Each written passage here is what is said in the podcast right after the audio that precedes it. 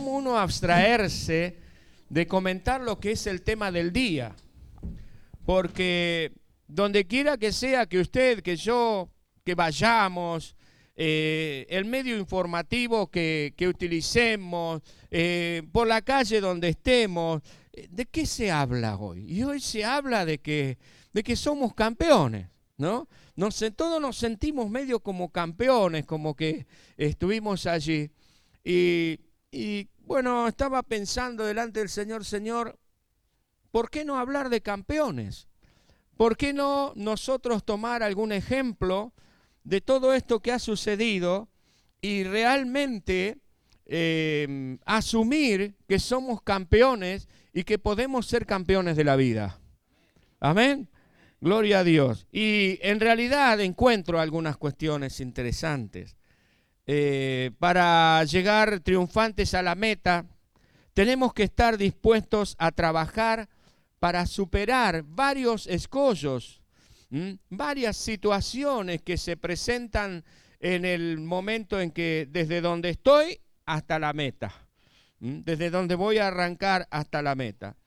Y es verdad, somos cristianos. Yo soy cristiano, ¿usted?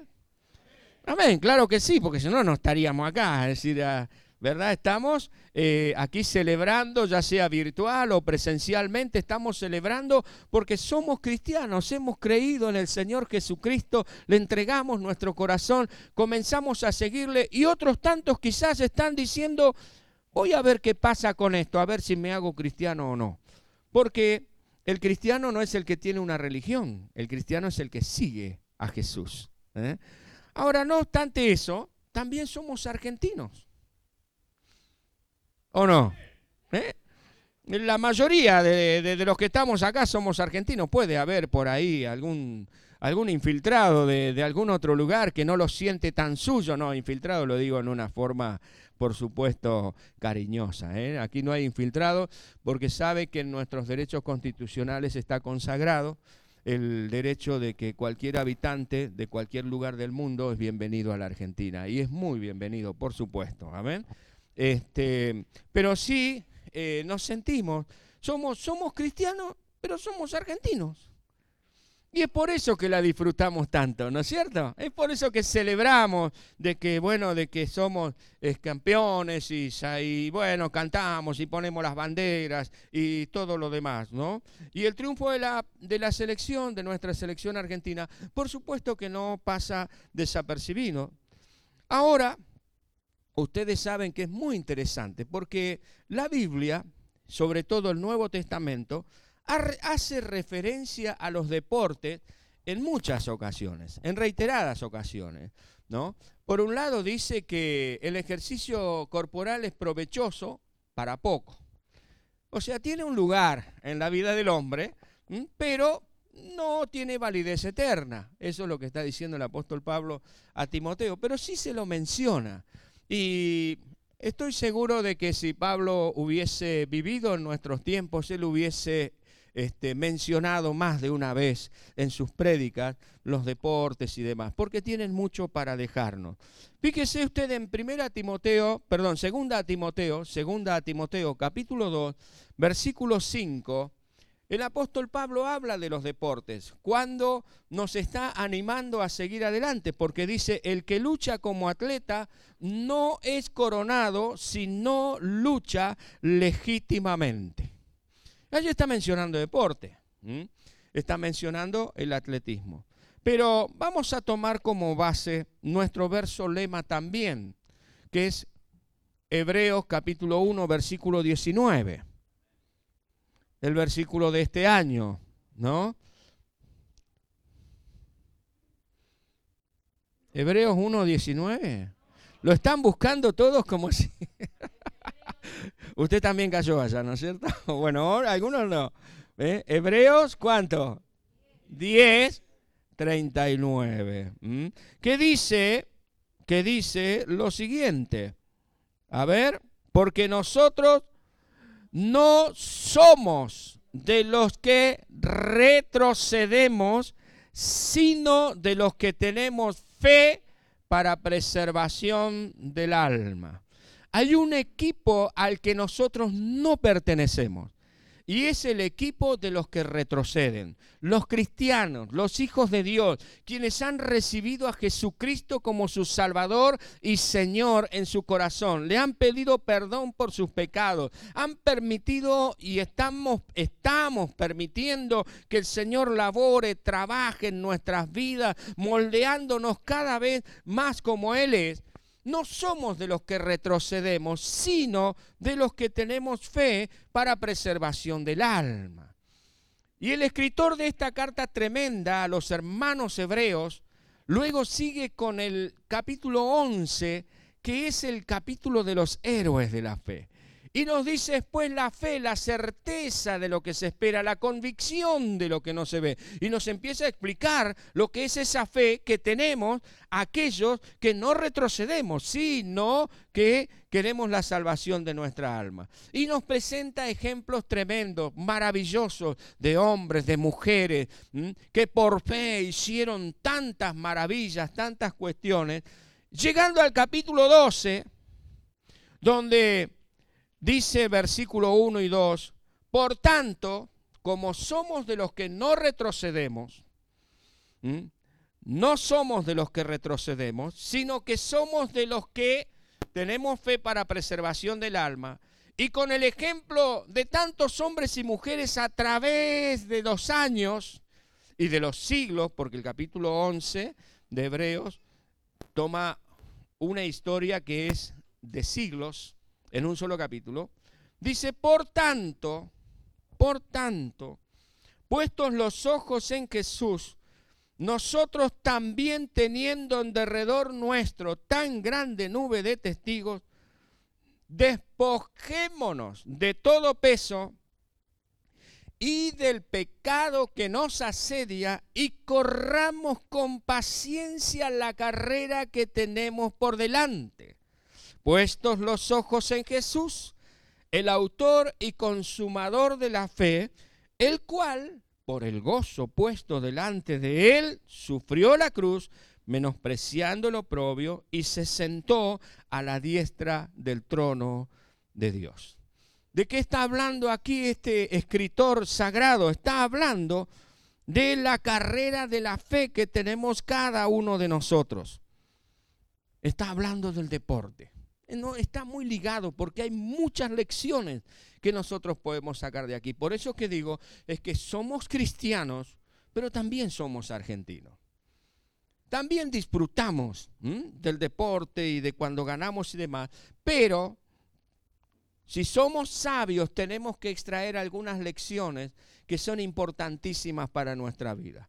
Vamos a un último versículo de la Biblia, 2 Timoteo 4, 7 y 8 ya estamos llegando al final de la carrera. El apóstol Pablo está llegando al final de su ministerio, de su carrera aquí sobre la faz de la tierra. Él se da cuenta que le queda poco tiempo y él dice, he peleado la buena batalla.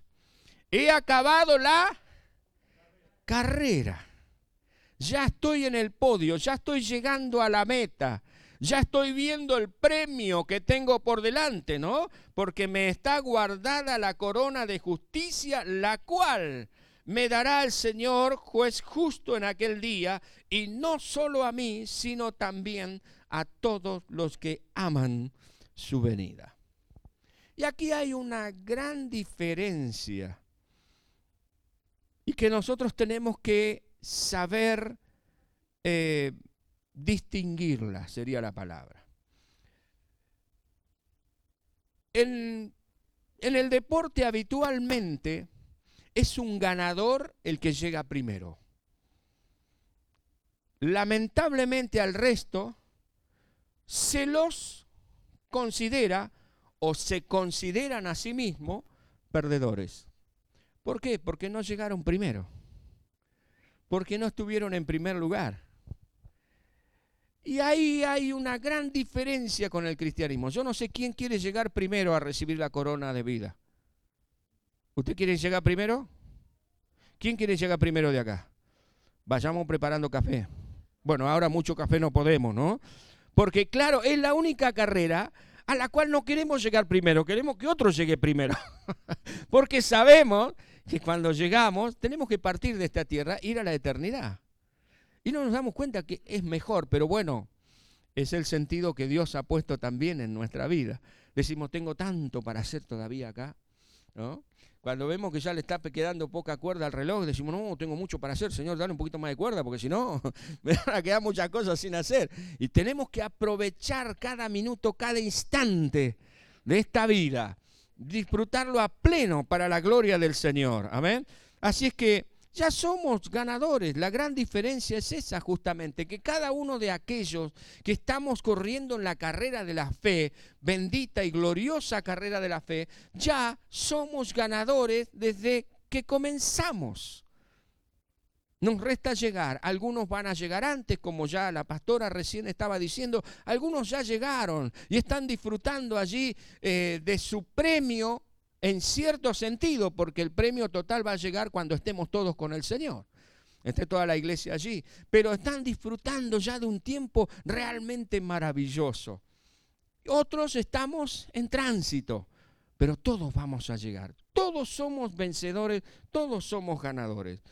El título obtenido por nuestra selección argentina nos deja algunas lecciones que quisiera considerar con ustedes hoy. Estas lecciones nos hablan de enfrentar los escollos que nos separan entre el momento de tomar la decisión de lo que queremos lograr hasta que lo alcanzamos. Y vamos a meternos en este, en este tránsito. Les, aclaro que no soy un experto en deportes, no es lo mío, y mucho menos el fútbol.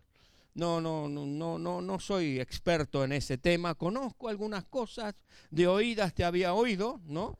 Este, pero no soy un experto, ¿no? Yo me gusta un club, por allí hago alguna broma, me hacen alguna broma, pero nada más. No, no, no, no es que sea un experto en esto. Pero sí, al considerar la historia de nuestra selección, veo que hay algunas lecciones que nosotros debemos tomar como hijos del Señor, como pueblo de Dios, para alcanzar las victorias para llegar en victoria al final de nuestra carrera. La primera lección que nosotros tenemos que ver es que tenemos que superar la crítica. Cada uno de nosotros que quiere obtener algo, que quiere hacer algo, invariablemente va a enfrentar la crítica. Y esto es algo, hay críticas que son constructivas, que por allí alguien nos llama y nos guste o no, porque no siempre la crítica constructiva nos gusta.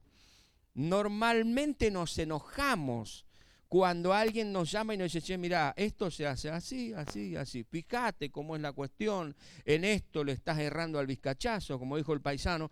No nos gusta, nos ponemos medio mal porque, claro, es parte de nosotros mismos. Eh, y hay críticas que son realmente como para que no existamos nunca más. Ahora, tenemos que aprender a superar esta crítica. Eh, anoche venía para, para el templo, para estar con los jóvenes en su reunión, y venía escuchando la radio, la previa, ¿no? la previa del partido. Era una radio muy, muy popular, muy este, escuchada en toda Argentina, con muchísimas emisoras en el país. Y uno de los muchachos que estaba allí hablando, aparentemente un especialista en todo lo que es este, como ese deporte, era la previa. No, iban a llamar a, no me iban a llamar a mí a estar en ese programa, no sé nada, pero sí alguien que sabía, ¿no? Este hombre estaba, estaba allí hablando sobre la supuesta formación del equipo argentino. Y se estaba barajando allí la posibilidad de que Ángel Di María fuese titular. Entonces este periodista dice, no, porque le erra en todos lados, es un queso, yo no sé por qué está en la selección, qué sé yo, al flaco me lo bardearon hasta pasado mañana, ¿no?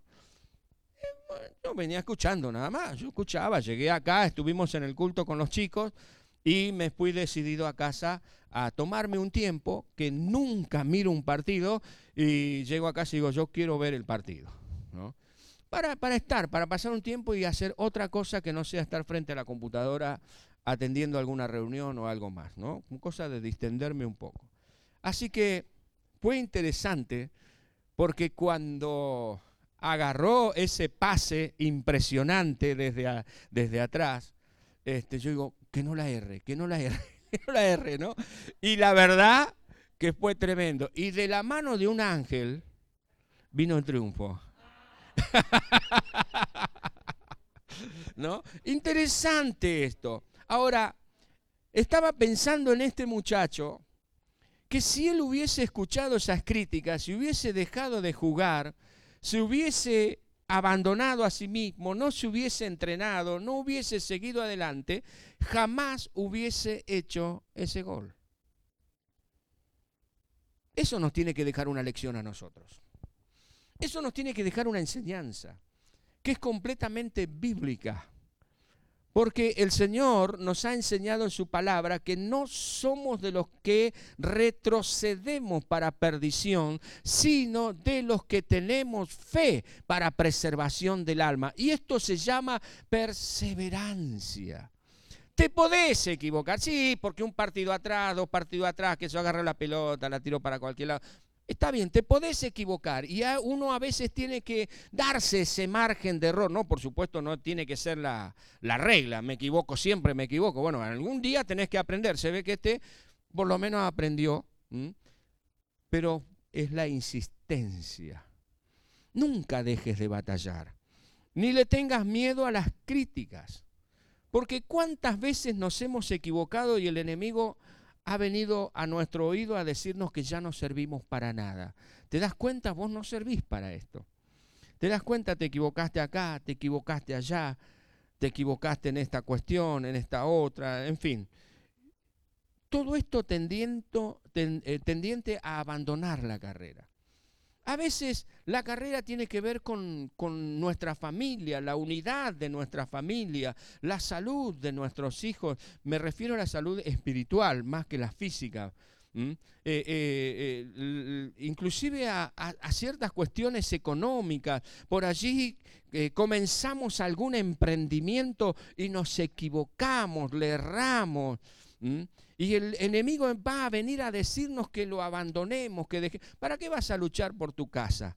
¿Para qué vas a luchar o, vas a batallar por tu familia? Mira, no te das cuenta que esto no, no tiene sentido. Todas acusaciones aún contra nosotros mismos para que abandonemos la carrera, porque el enemigo sabe que si llegamos somos más que vencedores. No es cuándo, sino es cómo llegamos. Tenemos que llegar. Hemos de persistir. Tenemos que perseverar. Tenemos que continuar batallando porque la victoria es absolutamente nuestra. Porque Jesús ganó para nosotros en la cruz del Calvario.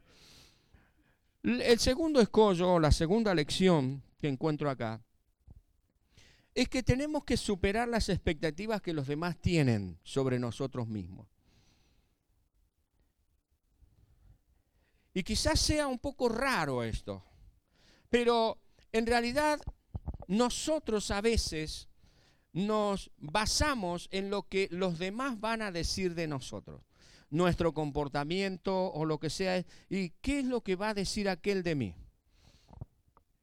a veces por temor a hacer el ridículo frente a otras personas, a amistades, pecamos. Mentimos, adulteramos, fornicamos, nos quedamos con lo que no es nuestro.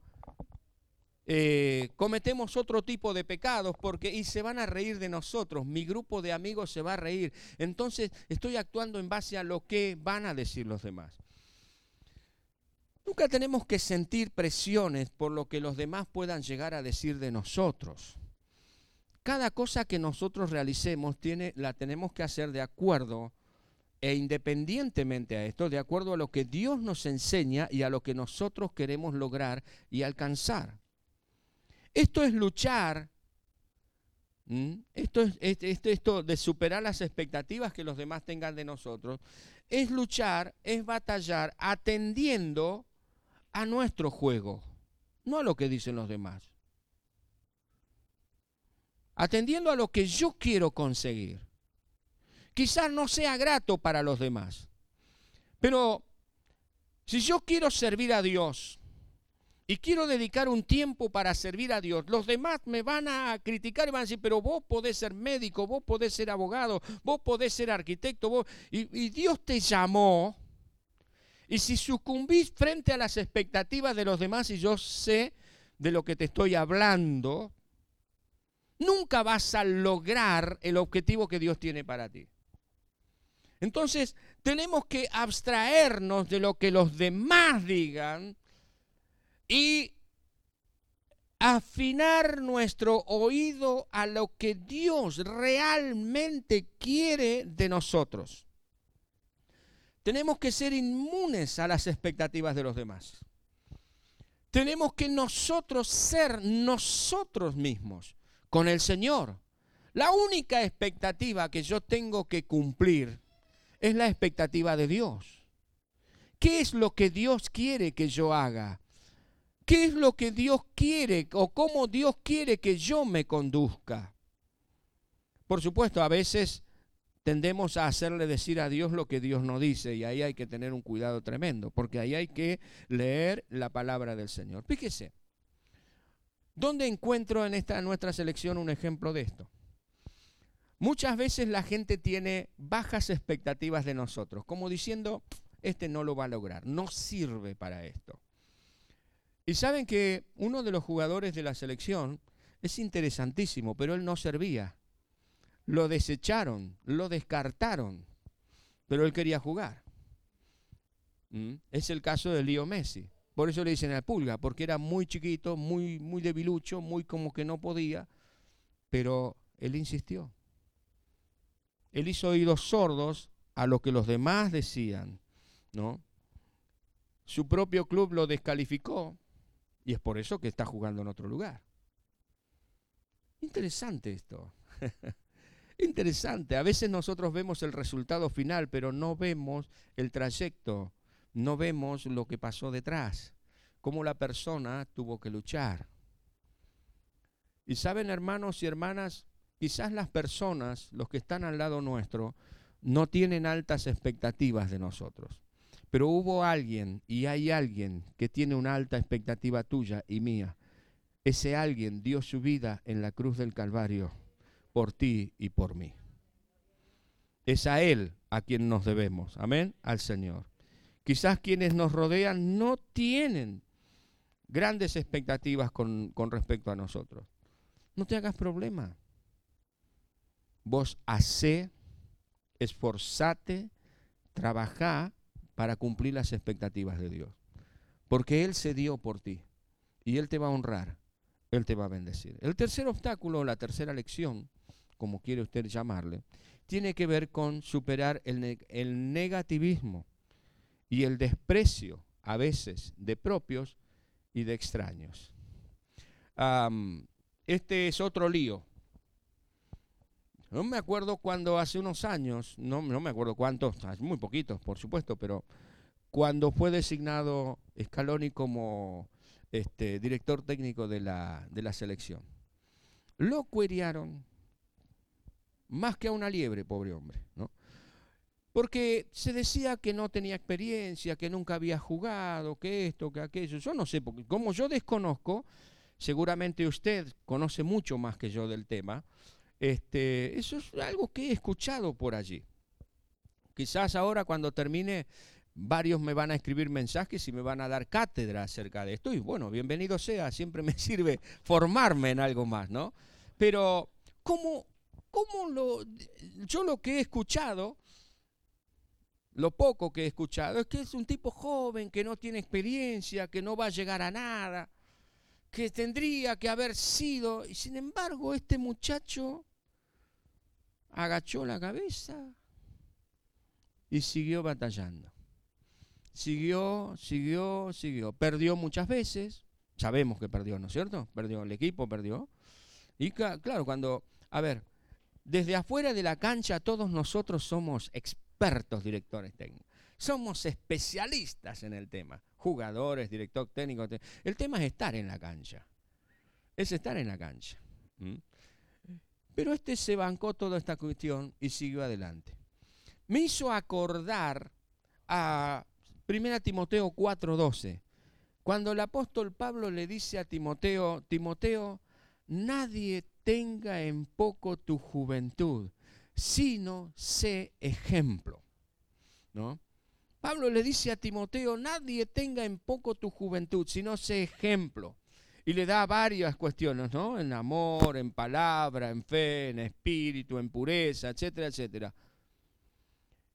El punto allí no está en que nadie tenga en poco tu juventud, porque yo no puedo impedir que usted me tenga en poco a mí, no lo puedo impedir. o sea, es algo que va. Cuando tenía 17 años y me paraba frente a la congregación en Pedro Luro, el pibe más pibe de todos los chicos de la escuela bíblica eran los más chicos que yo. Los otros eran, tenían más 25, 27, 35, 37, hasta 70 años. Una hermana mayor allí. Y yo me sentía como este Timoteo, ¿no? Y algunos cuando enseñaba sobre el matrimonio, sobre los hijos, decían, ¿qué va a decir este si este ni siquiera, ni se va a casar? ¿No? Estaba lejos, encima que 17 años, me casé después de los 20, ¿no? Ahora, interesante. Este versículo a mí me ayudó muchísimo. Pues si a nadie tenga en poco tu juventud, entonces, Señor, ¿por qué me tienen en poco? No, no, pero no es el tema de ellos, el tema tiene que ser tuyo. Nadie tenga en poco tu juventud, sino sé tú ejemplo a los demás. Y es lo que Dios nos dice a nosotros hoy día nosotros tenemos que jugar nuestro partido independientemente de lo que los demás digan. Nosotros tenemos que trabajar, nosotros tenemos que obrar, nosotros tenemos que conducirnos fielmente delante de Dios, independientemente de lo que los demás digan, porque ese va a ser nuestro ejemplo frente a ellos. Ese es nuestro ejemplo frente a ellos. Que digan lo que quieran que digan lo que quieran. No ganar, algo interesantísimo, lo leí esta mañana, que dijo el técnico argentino anoche después del partido a un reportero. Le dice, no ganar no te transforma en un perdedor. Interesante esta palabra. Entonces, no tengas miedo no eres un perdedor. No somos, ninguno de nosotros somos perdedores. Tú y yo tenemos las herramientas en nuestras manos para ser ganadores. Lo primero que tenemos es el favor de Dios. Si le has abierto tu corazón al Señor Jesús, si le has pedido a Él que venga y que reine, que sea el Señor, y como anoche también en la reunión de jóvenes estuvimos aprendiendo y somos cristocéntricos, es decir, que Jesucristo es el centro de nuestra vida, somos más que vencedores. Ya tenemos la batalla ganada. Hay que enfrentar obstáculos, hay que enfrentar situaciones, pero con este espíritu espíritu, con este pensamiento, yo soy más que un vencedor. Puedo equivocarme. Puede ser que por allí alguien no piense bien de mí, pero no importa. Lo importante es como Dios piensa de mí y lo importante es que cuando me equivoco, me puedo arrepentir, puedo pedirle perdón al Señor, puedo recibir su perdón y puedo seguir caminando hasta alcanzar la meta. Quizás me critiquen, me digan que soy demasiado facilista, que cuando me presentan problemas yo digo, bueno, vamos a orar, que Dios nos va a ayudar a encontrar la solución. Como una psicóloga me dijo en cierta oportunidad, pero vos, pibe, yo en aquel tiempo tenía 22, 23 años. Ella, ella no era tan vieja, tampoco tenía unos, era recién recibida, pero me decía, vos, pibe, vos la haces muy fácil con tu Dios. No es tan fácil. Pero ¿cómo no va a ser así? Si Dios es, Dios es sencillo. Mire, las respuestas a los problemas más complejos de la vida no tienen por qué ser complejas, porque si no nadie va a poder alcanzar la victoria. El Señor Jesús fue sencillo. Cuando le trajeron a la mujer allí que había sido sorprendida en adulterio, que la querían matar y que de acuerdo a todo lo que, lo que ellos sabían y, eh, tenía que ser así, le dijeron, Señor, ¿qué hacemos? Él le dijo, bueno, miren viejo, acá es muy sencillo. El que de ustedes tenga, esté sin pecado, esté completamente limpio, jamás haya mentido, jamás quebrantó la ley, jamás, jamás, jamás, jamás, jamás, esto, o sea, el primero levantar la piedra y tirarla. Él fue directo al grano. Y se tuvieron que ir todos. ¿Por qué? Y porque todos tenían pecado. En algún momento. Entonces cuando la mujer se encontró con él frente a frente, el Señor le dice, bueno, y mujer, ¿y los que te estaban condenando? Dice, mm, se fueron todos, Señor. Bueno, muy bien, andate.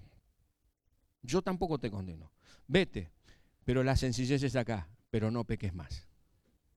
No que Jesús le dijo, bueno, seguí, andá y hace tu vida porque te va a ir. No, Jesús le dijo, mira, ¿querés que la cosa cambie? No peques más. Entonces la cosa va a cambiar. La cosa va a cambiar en tu familia, en tu trabajo, en tu vida personal. La cosa va a cambiar. Pero somos más que vencedores. El Señor nos ha dado las llaves del éxito, de la victoria. Solamente tenemos que estar dispuestos a enfrentar algunos obstáculos que se presentan en el camino. Persistir, perseverar hasta alcanzar la victoria final. Amén. Póngase de pie y oramos al Señor. No, no sé contra qué estás luchando. Quizás tu pensamiento es, bueno, el pastor se nos volvió futbolero. No importa, el tema es que quiero que tengamos firme en nuestro corazón estas enseñanzas. Levantate en el nombre del Señor. Tú eres un vencedor. Tú eres alguien que Dios ha escogido para trabajar en, con y por medio de tu vida. No, no hagas oídos a las críticas que tratan de destruirte. Sí has oído, sí presta atención a aquello que te quiere enseñar a sacar lo mejor de ti, a sacar lo mejor de ti, para ti mismo, para tu familia y para la sociedad, para la iglesia del Señor. En eso sí presta atención. Pero lo que te quiere destruir, que te tira abajo, no. Supera tus propias expectativas negativas. Porque a veces nosotros mismos somos los que nos decimos que no podemos. Si el Señor te ha pedido que hagas algo, ten la seguridad, la certeza de que lo puedes hacer. Si no, el Señor no te lo hubiera pedido. Si te has casado, ten la certeza y la seguridad de que el Señor te va a dar la victoria en cada aspecto, en cada problema, en cada situación que se presente en el matrimonio. No la victoria en el sentido de decir, ah, viste, yo tengo razón. No, no, esa no es victoria. Porque cuando uno se empecina en tener la razón, aunque para sí mismo gana, en realidad pierden todos. Pierde los cónyuges y pierden los hijos. En la familia tenemos que ganar todos. Aunque yo tenga que decir me equivoqué. No sé si me explico bien. Pero sí, sí, vamos adelante en el Señor. Vamos a superar nuestro propio negativismo, nuestra propia tendencia a eh, deprimirnos porque no podemos, porque no somos capaces. No, no, no, no. En el nombre del Señor, ponete de pie que sí lo puedes hacer, en el nombre de Jesús.